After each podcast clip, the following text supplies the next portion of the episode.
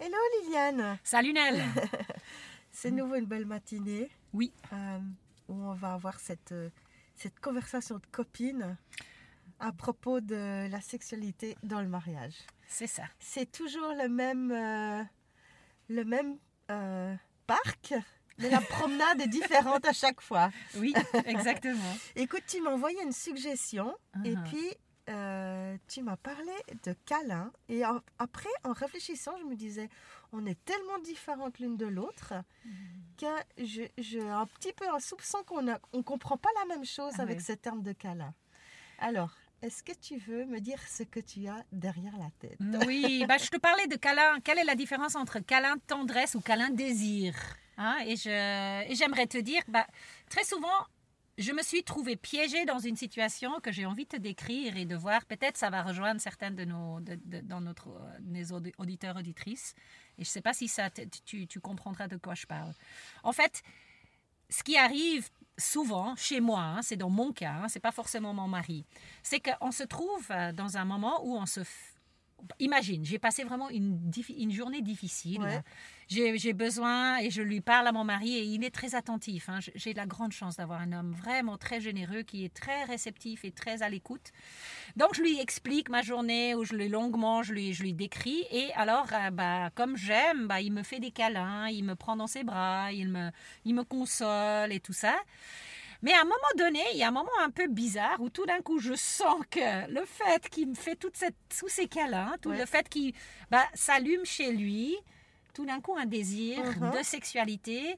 Et pour moi, c'est justement pas le moment pour cela. Et, et- et j'aimerais bien qu'il y ait, peut-être qu'on ait une fois cette conversation de dire, de mettre un vocabulaire là-dessus pour dire. de quoi est-ce que j'ai besoin? Parce que j'ai presque besoin de garantie par moment de dire si je démarre et tu me fais des câlins de consolation, ça va pas forcément terminer Au par lit. au lit, voilà, par un sexuel. Est-ce que tu peux, on peut dès du départ se mettre d'accord là-dessus? Tu Ouais. comprends ce que je veux dire? Euh, ouais, je comprends un petit peu mieux la différence entre ces deux sortes de câlins. Ce qu'il faut savoir, c'est que pour beaucoup de gens, euh, faire un câlin, si on parle de faire un câlin à un enfant, on a compris que c'est de la tendresse. C'est de l'affection qui est manifestée physiquement. Voilà, Mais quand des couples, ils disent comme ça, un peu sur la pointe des pieds, on s'est fait un câlin, oui. C'est une, une, une, euh, une expression édulcorée pour Ah. ne pas dire franchement, on a un rapport sexuel. D'accord. Câlin égale rapport sexuel. Bah, c'est, ça peut être utilisé dans ce sens pour ne pas dire franchement. euh, Enfin, quoique maintenant on vit une époque très libérée, mais personne ne va dire comme ça au bureau. Ah, hier soir on a fait l'amour. Enfin, c'est, Mhm. rare qu'on entend ça. Par exemple, on va entendre quelqu'un qui dit avec un petit clin d'œil, on s'est fait un câlin. Voilà. Donc euh, maintenant je comprends un petit peu mieux ce que tu voulais Mhm. dire. Tu, tu voulais euh, savoir comment on gère le fait qu'une manifestation de tendresse physique ne doit pas forcément aboutir à un rapport sexuel. Voilà.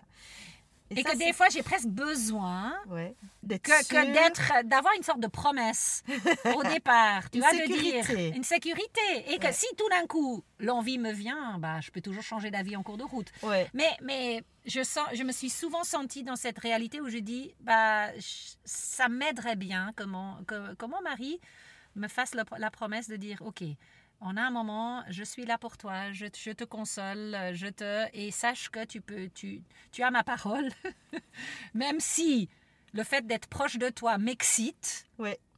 je vais pas aller jusqu'au bout de cette excitation. Ouais. Parce que tout d'un coup, j'ai un mari excité à côté de moi et je me sens presque. J'ai une mauvaise conscience de dire, on va laisser passer cette chance, de, tu vois, et de dire, je ne peux pas lui faire ça. Mais, tu vois, je peux- lui, je- ouais, ouais. lui faire quoi? Finalement, euh, mais, mais le couper dans son élan. ouais, ouais, je, je peux pas comprends. lui, tu vois. Je comprends. Gaspiller en. Ça, voudrait dire qu'on, euh, ça voudrait dire qu'on n'a pas le droit de frustrer son conjoint, même pour une bonne raison. En fait, toi, tu, qu'est-ce que tu as demandé dans cette situation? Bah, peut-être tout simplement un câlin de tendresse. Mais ça, lui, il le sait, c'est clair pour lui que Mais tu demandes ça, que mais ça? peut-être pas, peut-être Ah, justement pas. tu- Alors pourquoi Oui, ne pas le voilà. lui dire? Parce que tu vois, on n'a jamais vraiment été au bout de cette conversation. D'accord. Donc, on en parle ici. Oui. J'espère qu'il écoute notre podcast. non, non, je vais, en- je vais lui en Mais, parler tout mais à l'heure. beaucoup de conversations de conjoints ont commencé par des confidences à une copine. Ça, ça, Oui, c'est vrai. ça arrive C'est vrai, c'est vrai. Donc Ouais. voilà, Mhm. euh, il y a eu un stade intermédiaire avec la Mhm. copine et puis ça va aboutir ouais. au, Oui, mari. Mais Parce ça joue. Tout d'un coup, on met des mots sur des choses. Il y a une sorte de, de- de situation floue. Ouais. Mais c'est fou, ça, ça t'est jamais arrivé, Nel. Moi, je, je me suis sou- ça m'est arrivé souvent de me blottir contre mon mari et de lui dire euh, prends-moi dans tes bras. Euh, mais je- en fait, moi, je, je- de nouveau, hein, j'ai pas de difficulté à dire à mon mari ce que je vis, ce que je ressens. Les, les choses sont assez faciles et ça m'est déjà arrivé de lui dire euh, serre-moi très fort, mais j'ai pas envie de faire l'amour. Donc, tu es allé jusqu'au bout de la conversation. Sans Mais- vraiment réaliser que tu es en train de le faire. C'était pas vraiment une conversation parce que je l'ai dit d'emblée, tu Ouais. vois, ça n'a pas eu lieu à une conversation. Wow. Ou bien, et des fois, ça lui arrivait de me répondre Non, non, je pensais pas à ça. Je Ah, pensais wow. juste à te réconforter. Oui, oui. Euh, Mhm. après, euh, on sait aussi des fois donner la permission de dire J'ai juste besoin d'un câlin. Et puis, s'il se Mhm. passe quelque Câlin, chose. donc tu vois, tu dis câlin. Oui, pour une, pour une tendresse. D'accord. Pour une tendresse. Tendresse. Et s'il se passe quelque chose et qu'on sent des signes de désir Mhm. sexuel, de dire Oh, là, il se passe quelque chose, qu'est-ce qu'on fait? Est-ce qu'on va jusqu'au bout ou est-ce Ah, qu'on voilà. s'arrête là? D'avoir ce dialogue, de Bah, dire oui. qu'est-ce qu'on fait? Ouais. Ben, ça, c'est très intéressant. Mais en fait, c'est tellement Mhm. euh, subtil et tellement fin et tellement naturel que j'ai jamais. euh, ça n'a jamais vraiment été une grosse discussion. C'est des choses qui sont sorties naturellement. Mhm. Et, euh, mais c'est vrai que ça vaut la peine de le clarifier. Oui, Ça, ça. vaut la peine de clarifier. Surtout, par exemple, si ça arrive le soir, Mhm. quand je suis, quand je suis triste le soir. Moi, j'ai vécu aussi une dépression. Mhm. Ou dans ces moments de déprime, je ne supportais pas qu'on me touche. Ah ouais. Donc je ne voulais pas que mes enfants m'embrassent, je ne voulais pas que ma belle-mère m'embrasse quand on allait euh, là, euh, en visite. C'était vraiment le contact physique qui était brûlant pour moi. Mhm. Euh, et mon mari voulait être gentil avec moi et moi je me sentais... euh, c'était comme une agression, tu Hmm, vois. Et là, wow. j'étais obligée de lui dire, faut pas me toucher. Wow. Donc quand on allait se coucher, Mhm. et parce qu'on a continué à partager le même lit, bah, c'était compliqué. Mhm. Et il y a eu des fois où je me suis blottie contre lui et je, je- je- je- je lui ai dit Tu sais que je suis pas bien, je suis pas capable d'avoir un rapport sexuel en ce moment, mais j'ai besoin. Tout d'un coup, j'avais de nouveau besoin de ces contacts physiques. Mhm. Donc, c'était un, ap- un réapprentissage, se réapproprier euh, l'espace conjugal dans le lit ou dans la journée, parce que dans la journée, on se touche. hein. On s'assied ensemble euh, à table. on- on- Moi, dans la... quand on est dans la voiture, j'aime bien de mettre ma main sur sa jambe. Je le fais facilement. Donc, il y a, y a d'autres contacts que dans le lit, euh, des contacts conjugaux. Donc, euh, voilà, ça vaut la peine de clarifier un peu où est-ce qu'on en est, parce qu'en plus, Mhm. c'est des choses qui évoluent. Mhm. Oui, des choses qui ça. changent. Oui, oui, oui, oui, Euh, j'ai- pas le même rapport à mon corps Mhm. maintenant qu'il y a 30 ans. Mhm. Mhm. Donc, c'est des choses que ça vaut la peine de, de, de Mhm. repréciser, de redialoguer. De... Mhm. Euh, alors qu'on le fasse de façon naturelle comme ça m'arrive à moi, ou de façon Mhm. intentionnelle et planifiée comme tu viens Mhm. de, de l'exprimer, Mhm. ben, ça, c'est un peu le choix du couple, ça dépend Mhm. de la situation qu'on vit, Ouais. Euh, mais ça vaut la peine de le dire. Euh, ce que je voulais aussi te dire, c'est que euh, nous les femmes, on, a un rapport au corps qui est un rapport à la comme ce qu'il faut dire à la montée du désir sexuel qui est beaucoup plus lente que celui des hommes. Un homme va être prêt au rapport sexuel, sexuel beaucoup plus rapidement qu'une femme. Il suffit d'une image, de, voir sa femme déshabillée, il suffit d'un un- un contact euh, et, et- et il peut s'enflammer. Euh, J'avais lu un livre sur la sexualité qui, qui le monsieur expliquait que euh, les, les gens ont besoin d'un préchauffage. Ils sont comme un four qui a besoin d'un préchauffage pour un rapport sexuel. Et il disait les hommes, c'est le four à gaz. On allume le gaz, on met la flamme, la flamme elle prend, ils sont chauds en 30 secondes, on est à 180 degrés. Une femme, c'est comme un four électrique avec l'air pulsé. Ça prend 20 à 25 minutes de préchauffage. Mais je me dis, l'image est excellente et ça Mhm. explique peut-être dans, ce- dans cette espèce de, de décalage que tu as décrit au Mhm. début, où un homme prend sa femme dans ses bras, elle, elle en est encore à la tendresse et elle n'ira pas jusqu'au rapport sexuel, alors qu'un homme peut être très vite euh, prêt Et je vous en prie, les filles, ne pensez pas que votre mari est un obsédé sexuel s'il est excité juste à vous serrer contre lui. Mhm. C'est physiologiquement, Voilà, c'est ouais. normal. Mhm. Après, on n'est pas obligé de céder à toutes nos pulsions, donc ça Mhm. se gère. Ouais. Mais grosso modo, c'est pas un dérèglement d'être Voilà, excité ouais. parce qu'on serre sa femme contre Mhm. soi. Ouais, c'est ça. Voilà. Bien de le dire, oui. Ouais. Et il y a peut-être des exceptions aussi. Hein. Aussi. Là, il y a des généralités, mais on Tout à fait. il y a toujours aussi des exceptions. Ou peut-être la femme, justement, elle, elle chauffe beaucoup plus vite que, que lui. Oui, et que, voilà. Tout à fait. J'aime, je suis touchée, euh, Nel, que tu parles de, de ta dépression et que tu nous l'avoues comme ça et tu avoues aussi. Et ça mériterait peut-être même une fois un podcast en soi Ouais, de dire comment vivant, comment vivre hein, un sexuali- une sexualité avec un, un des conjoints hein, euh, est en dépression et Ouais. comment surmonter. Ben, merci pour ce, ce petit bout de témoignage. Euh, c'est touchant. Oui, oui, oui. Hmm. En fait, ce que je, je trouverais, peut-être on peut le décider ensemble ou maintenant, euh, Nel, quels sont les, le vocabulaire alors qu'on pourrait mettre sur ces différents moments? Parce que peut-être le fait de nommer des choses et de mettre des mots dessus, Oui. ça pourrait aider pour avoir une conversation, euh, on va plus vite à l'essentiel.